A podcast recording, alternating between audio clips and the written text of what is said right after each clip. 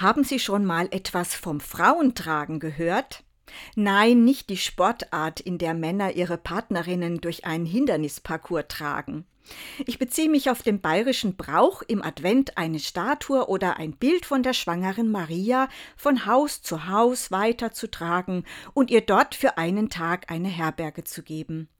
In unserer Gegend wird dies auch Herbergsuche genannt und in manchen Dörfern eifrig gepflegt. Die Idee, dem Unterkunft suchenden Paar eine Herberge zu geben, geht auf die lukanische Erzählung zurück, dass sich die schwangere Maria und ihr Verlobter Josef auf den Weg von Nazareth nach Bethlehem machen mussten. Gerne werden diese Szenen auch in den Krippenspielen nachgestellt. Dass sich die schwangere Gottesmutter auf einen mühevollen Weg machen muss, ohne zu wissen, wo sie ihr Kind zur Welt bringen kann, hat schon immer die Herzen der Gläubigen bewegt aber dass auch heute noch Schwangere nicht wissen, wo sie hingehen können, weil sie flüchten müssen vor Krieg, Hunger oder Gewalt, berührt längst nicht mehr alle.